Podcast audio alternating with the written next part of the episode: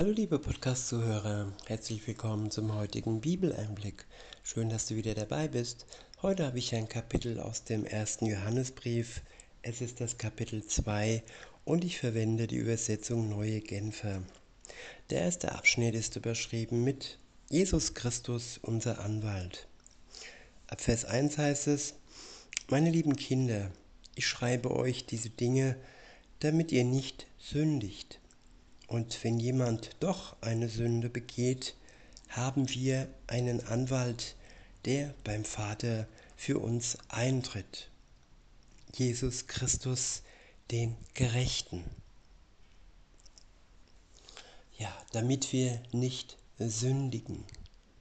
Und wenn wir es doch tun, haben wir einen Anwalt, Jesus Christus, der für uns eintritt.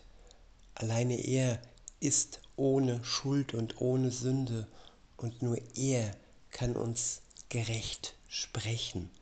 Alleine durch den Glauben an ihn sind wir gerecht gesprochen. Und wenn wir schwach werden und fallen, es geht hier nicht um bewusstes Sündigen, dass wir sagen, wir haben ja die Gnade, wir haben ja Jesus, der für uns gestorben ist, also können wir auch weiter sündigen. Nein, darum geht es nicht. Das ist eine Art von Sünde, die Gott nicht vergibt, weil wir ja es boshaft tun und weil wir ja die Gnade mit Füßen treten. Aber wenn wir sündigen, ohne dass wir es eigentlich wollen und trotzdem ins Fettnäpfchen treten und trotzdem schwach werden, uns verführen lassen, das, ja, das macht die Sünde nicht gut und redet sie nicht schön. Aber der Mensch braucht Vergebung, er braucht den Anwalt Jesus Christus. Sonst würde er verzweifeln, wenn er immer versucht, ja, nach den Regeln, nach den Geboten Gottes zu leben, aber immer wieder erkennen muss, dass er zu schwach ist als Mensch und die Sünde ihn immer wieder runterdrückt und er verführt wird. Und ja, so muss ein Christ nicht verzweifeln, denn er hat einen Anwalt, der ihn gerecht spricht, der uns beim Vater vertritt. Weiter heißt es, er, der nie etwas Unrechtes getan hat, ist durch seinen Tod zum Sühneopfer für unsere Sünden geworden. Und nicht nur für unsere Sünden, sondern für die der ganzen Welt. Nicht nur für unsere Sünden, sondern für die der ganzen Welt. Ja, und die ganze Welt soll es erfahren, dass er für dich und für dich und für jeden ganz persönlich am Kreuz gestorben ist und das Problem der Sünde, ja, die Ohnmacht der Sünde gegenüber, ja, ein für allemal beseitigt hat. Durch den Glauben an Jesus Christus werden wir zuallererst befreit, erlöst, nachdem wir unsere Schuld ihm eingestanden haben. Und dann können wir als Befreite als Erlöste, ja, den Platz, der da frei geworden ist im Herzen, ja, durch den Heiligen Geist füllen, den uns der Herr schenkt und den wir durch den Glauben an ihn bekommen, nicht durch gute Werke. Und durch den Geist können wir dann mehr und mehr umgestaltet werden und immer weniger und weniger ja auf die Sünde, auf die Verführung des Teufels hereinfallen, weil er dann das Steuer übernimmt, weil er dann unsere Kraft ist, unsere Fähigkeiten uns schenkt und weniger und am besten gar nicht mehr wir selbst. Ja, wir sollen sterben, so wie Jesus Christus am Kreuz für unsere Schuld gestorben ist und dem neuen ja, der Wiedergeburt, dem neuen Leben Platz machen und das Alte hat keine Macht mehr über uns. wenn wir ihm keine Macht mehr geben. Weiter heißt es, der nächste Abschnitt ist überschrieben mit Gott kennen heißt Gott gehorchen. In Vers 3 steht, wie können wir sicher sein, dass wir Gott kennen? Es zeigt sich daran, dass wir seine Gebote befolgen. Ja, ich würde noch hinzufügen, es zeigt sich daran, wie wir seine Gebote befolgen. Denn man kann ja versuchen, man kann sich ein abkrampfen, seine Gebote befolgen zu wollen, wird aber immer wieder scheitern ohne die Kraft des Heiligen Geistes, ohne die Hilfe Gottes.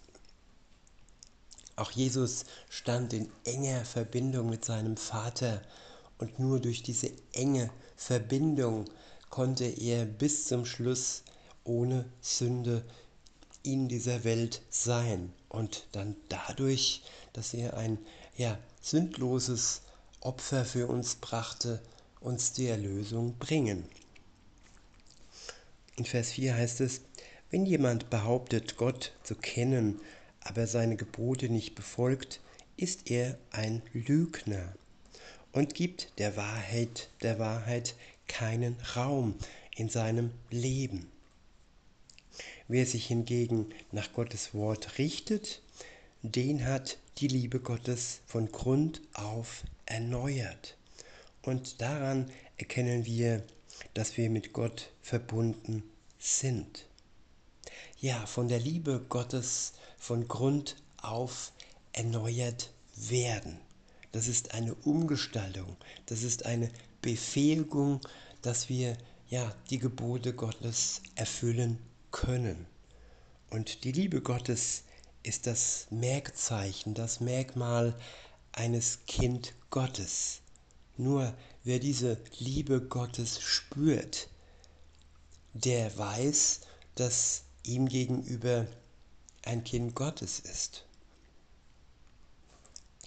Weiter heißt es, wer von sich sagt, er sei mit ihm verbunden und bleibe in ihm, der ist verpflichtet, so zu leben, wie Jesus gelebt hat. Ja, Christsein ist nicht einfach mal sich die Schuld vergeben lassen und dann so weiterzuleben wie zuvor. Man verpflichtet sich freiwillig, man verpflichtet sich aus Dankbarkeit heraus und weil wir und weil man auch ja die Möglichkeit hat, seine Gottesgebote zu befolgen durch den Geist. So ist es nicht mehr eine Sklaverei unter dem Gesetz als Christ zu leben. Nein, es ist ja ein Leben in Freiheit und ein befähigtes Leben durch den Geist, seine Gebote halten zu können. Der nächste Abschnitt ist überschrieben mit das alte und zugleich neue Gebot. Liebt einander. In Vers 7 heißt es, liebe Freunde, bei dem, was ich euch schreibe, handelt es sich nicht um ein neues Gebot. Es ist jenes alte Gebot, das ihr von Anfang an gekannt habt. Es ist die Botschaft, die euch verkündet wurde. Ja, Gott hat von Anfang an aus Liebe gehandelt. Nicht erst wie Jesus in die Welt kam, kam die Liebe in die Welt. Nein, sie kam zwar sichtbar als Person, Fleisch geworden in die Welt, aber durch die Propheten und durch die Könige, die eng mit Gott und seinem Geist verbunden waren, ist die Liebe Gottes auch schon in Zeiten des Alten Testamentes sichtbar gewesen. Durch Gott und durch seine Knechte, durch seine Beauftragte. Weiter heißt es, und doch ist das, was ich euch schreibe, auch ein neues Gebot. Neu, weil das, was es fordert, von Jesus Christus erfüllt wurde. und auch bei euch Wirklichkeit geworden ist. Ja, die Finsternis vergeht und das wahre Licht hat schon zu leuchten begonnen. Ja, ein Leben ohne Jesus ist ein Leben in Finsternis. Ein Leben mit Jesus ist ein Leben im Licht. Er leuchtet uns, damit wir den Weg erkennen und er leuchtet auch durch uns hindurch, damit andere den Weg erkennen. In Vers 9 heißt es, wer behauptet, im Licht zu leben, aber sein Bruder oder seine Schwester hasst, der lebt in Wirklichkeit immer noch in der Finsternis. Doch wer seine Geschwister liebt, lebt im Licht und bleibt im Licht, und nichts kann ihn zu Fall bringen. Wer seine Geschwister hasst, lebt in der Finsternis. Er tappt im Dunkeln umher und weiß nicht, wohin er geht. Die Finsternis hat ihn blind gemacht. Der nächste Abschnitt ist überschrieben mit ermutigende Grundwahrheiten des Glaubens. Ab Vers 12 heißt es, meine lieben Kinder, ich schreibe euch, weil euch eure Sünden um Jesu willen vergeben sind. Väter, ich schreibe euch, weil ihr den kennt, der von allem Anfang an da war. Ihr jungen Leute, ich schreibe euch, weil ihr den Bösen besiegt habt, den Teufel. Ja, besiegt durch Jesus Christus, besiegt nicht durch menschliche Kraft, nein, Jesus Christus, der in uns lebt, er alleine ist imstande, dem Teufel zu widerstehen, so wie Jesus in der Wüste imstande war, ja, zu widerstehen all den Verführungen, die der Teufel ihm damals angeboten hat. Er hat die Verführung überwunden und auch wir können es durch die Kraft seines Geistes in uns. In Vers 14 heißt es, Lasst es mich noch einmal sagen, Kinder, ich schreibe euch, weil ihr den Vater kennt. Väter, ich schreibe euch, weil ihr den kennt, der von allem Anfang an da war. Ihr jungen Leute, ich schreibe euch, weil ihr stark seid. Das Wort Gottes ist in euch lebendig und bleibt in euch und ihr bleibt den Bösen und ihr habt den Bösen besiegt. Der nächste Abschnitt ist überschrieben mit Liebe zur Welt oder Liebe zu Gott. In Vers 15 heißt es, liebt nicht die Welt, hängt euer Herz nicht an das, was die Welt, was zur Welt gehört. Ja, was gehört zur Welt? Zur Welt gehört alles, was von Jesus ähm, nichts wissen will. Alles und jeder. Jeder, der mit Jesus nicht in einer Beziehung leben will, der entscheidet sich für die Welt. Und wir als Christen sollen uns ja für die entscheiden, die sich für Jesus entschieden haben und für alles entscheiden, das ja einen Wert hat, einen Wert in der Ewigkeit, nicht nur hier auf Erden, die vergehen wird. Weiter heißt es, hängt euer Herz nicht an das, was zur Welt gehört. Wenn jemand die Welt liebt, hat die Liebe zum Vater keinen Raum in seinem Leben. Ich wiederhole, wenn jemand die Welt liebt, hat die Liebe zum Vater keinen Raum in seinem Leben. Ja, es ist unmöglich, sowohl Gott zu lieben als auch die Welt. Wir müssen uns ganz trennen und ganz lossagen von der Welt.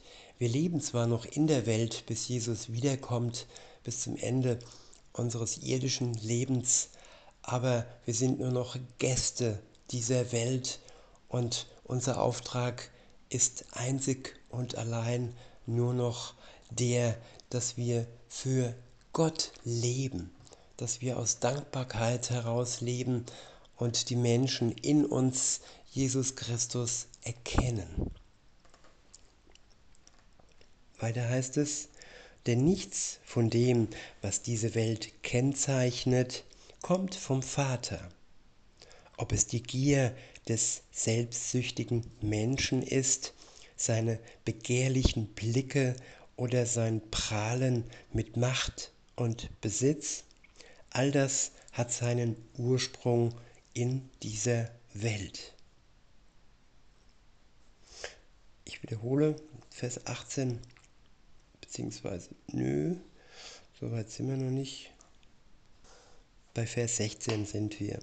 Dort heißt es, denn nichts von dem, was diese Welt kennzeichnet, kommt vom Vater. Ob es die Gier des selbstsüchtigen Menschen ist, seine begehrlichen Blicke oder sein Prahlen mit Macht und Besitz, all das hat seinen Ursprung in dieser Welt. Und die Welt mit ihren Begierden vergeht. Doch wer so handelt, wie Gott es will, wird für immer leben. Ja, wir dürfen uns nicht abhängig machen von der Welt. Keine Liebe für die Welt empfinden, sie hinter uns lassen und uns alleine auf die Liebe zu Gott und auf seine Liebe zu uns richten. Der nächste Abschnitt ist überschrieben mit der Antichrist und seine Vorläufer. Ab Vers 18 heißt es, Kinder, die letzte Stunde ist da. Ihr habt ja gehört, dass vor dem Ende ein Gegenchristus kommen, ein Gegenchristus kommt, der Antichrist. Und inzwischen sind, wie es diese Ankündigungen entspricht, viele solche Christusfeinde aufgetreten. Daran erkennen wir, dass die letzte Stunde angebrochen ist. Ja, viele Menschen sind gegen Jesus. Sie, ja, sind nicht für ihn, sondern gegen ihn. Man kann nicht nur ein bisschen für Jesus sein und der Rest des Lebens dann gegen ihn, das geht nicht so wie man auch in einer Beziehung nur ein klares Ja zu dem Partner haben soll und nicht nur heute und morgen dann ja mit dem Fremdgehen unterwegs zu sein.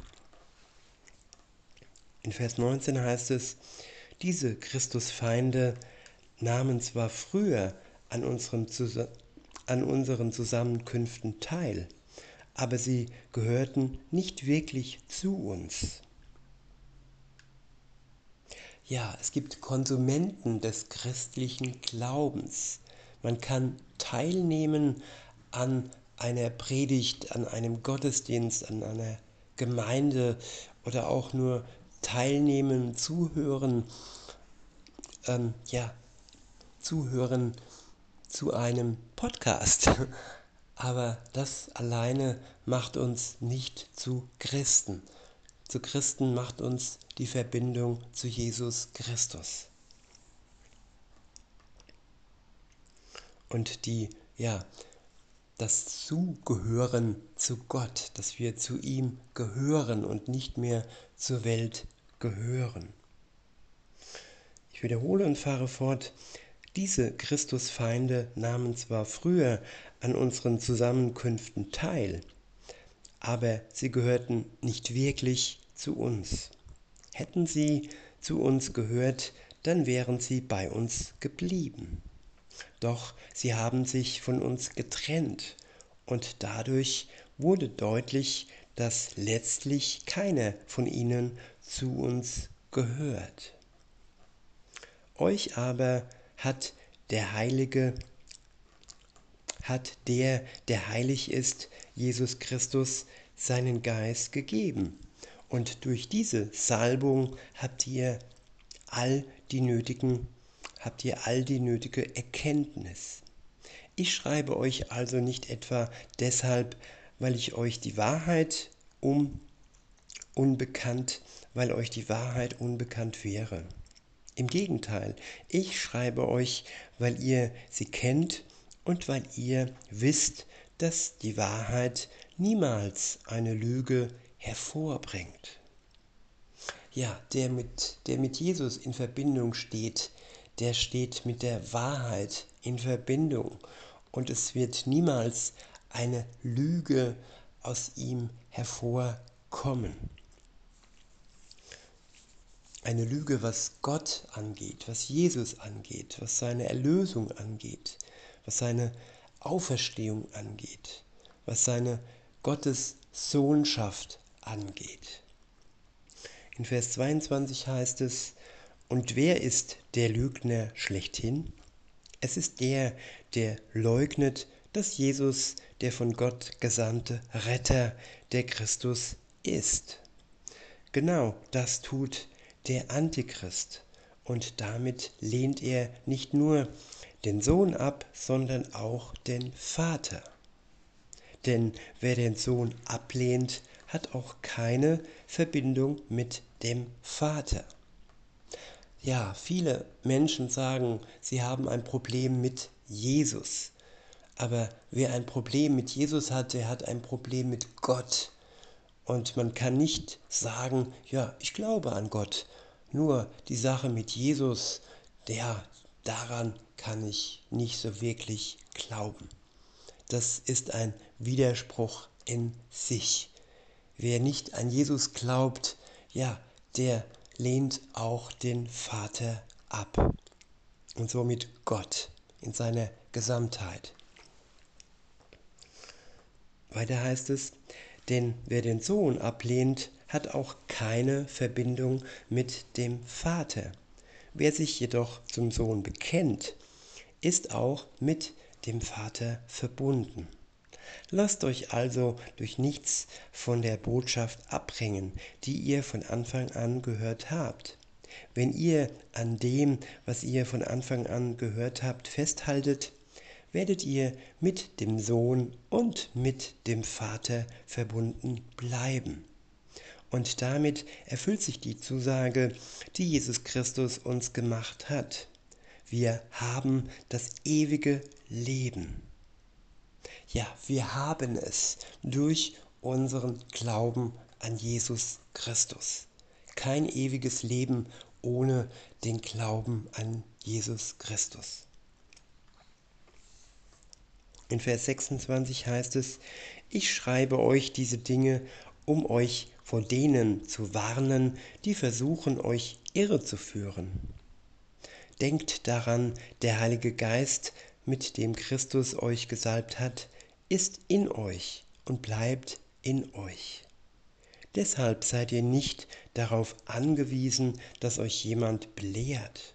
Nein, der Geist Gottes, mit dem ihr ausgerüstet seid, gibt euch über alles Aufschluss und was er euch lehrt, ist wahr. Ist wahr und keine Lüge.